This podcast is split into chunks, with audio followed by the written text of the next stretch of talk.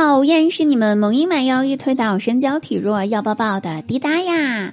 喜欢滴答朋友记得加一下我们 Q 群幺三二二八九幺五八幺三二二八九幺五八哟，也可以关注一下我们公众微信号滴答姑娘 A N Y N 哟。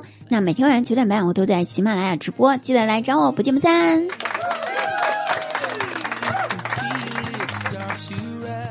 在节目开始之前，有个事儿想跟大家说一下哈，不知道各位听友家里面有没有智能音箱啊，比较好用的可以给我推荐一下。我家智能音箱犯二了，昨天晚上我跟他说，我让他明天早上六点五十五叫我起床，完了我家蓝牙音箱回复我说，主人，那要是我也起不来怎么办呢？我觉得他这是欠修理了，所以我打算换一个。各位有好一点的可以给我推荐一下哈，谢谢。那好久不见的我表弟呢又出现了。最近呢，他认识了一位年轻漂亮的女孩子，估计这姑娘也挺好的。他也，我表弟呢确实也是真的想谈恋爱了，所以这次非常努力，经常请人家小姑娘出去吃饭呢。然后有一天晚上，他思考了好久。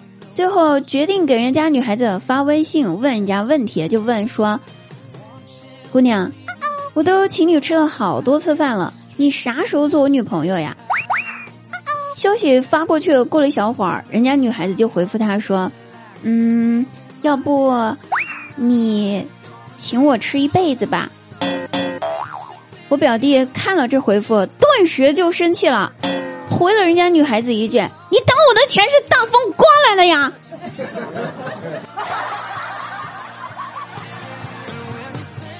怎么说呢？想谈恋爱的心是有的，但是这直男癌是改不了了的。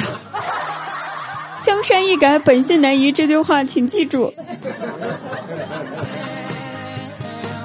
再说啊，我姐毕业那会儿就在我们市的火车站做安检。然后表弟上大学呢，都得坐火车去学校。有一回开学吧，他又去火车站坐车。没想到那天刚好是我姐负责安检工作，那轮到我表弟了呗。我姐也不客气了，就伸手在表弟身上摸来摸去的啊，就是一个形容词啊哈，大家不要想太多。最后吧，就摸到了我表弟口袋里面一个硬硬的东西，我姐就跟我表弟说。你口袋里面这个硬硬的东西是什么东西？拿出来看一下。表弟吧，战战兢兢的就从口袋里面掏出来给我姐一瞅，呵，居然是烟！哟呵，这小子偷偷抽烟哈！我们全家是严格禁烟的，谁也不让吸，逮住就是一顿毒打，甭管他是谁。所以啊，然后啪的一声。我姐一巴掌就打在了表弟的背上，疼不疼是不知道了，但是声儿挺大，震慑力也非常强。为啥？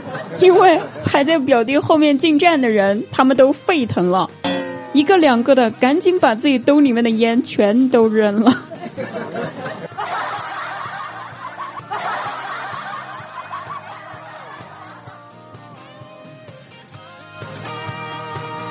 还有那一年，我表弟刚工作，下班回家吧，然后就往自己的出租屋的方向走，走在一个寒冷的小巷子里面，忽然看见一个大爷战战兢兢的，然后走路也非常不利索的，就在那儿蹒跚着，背影呢显得是多么的无助，是多么的脆弱，看上去随时都有摔倒的可能性。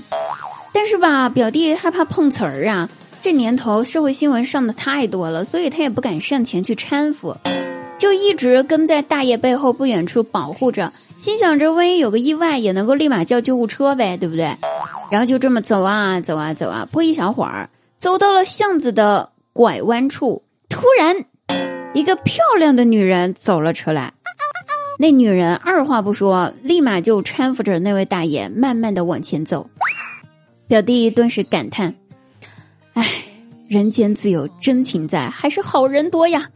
一边感叹，一边在心里面骂着自个儿，说自个儿心眼小，怕被碰瓷儿，真是枉费自个儿读了这么多年的圣贤书了，一点同情心都没有。然后下一秒就看到那位漂亮的女人扶着那位大爷拐了个弯儿，进了一家洗头按摩店。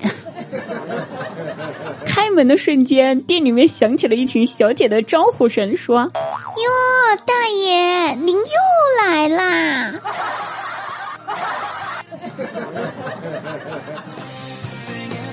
人生到底是惊喜比较多，还 是意外比较多？这个咱们说不清楚啊。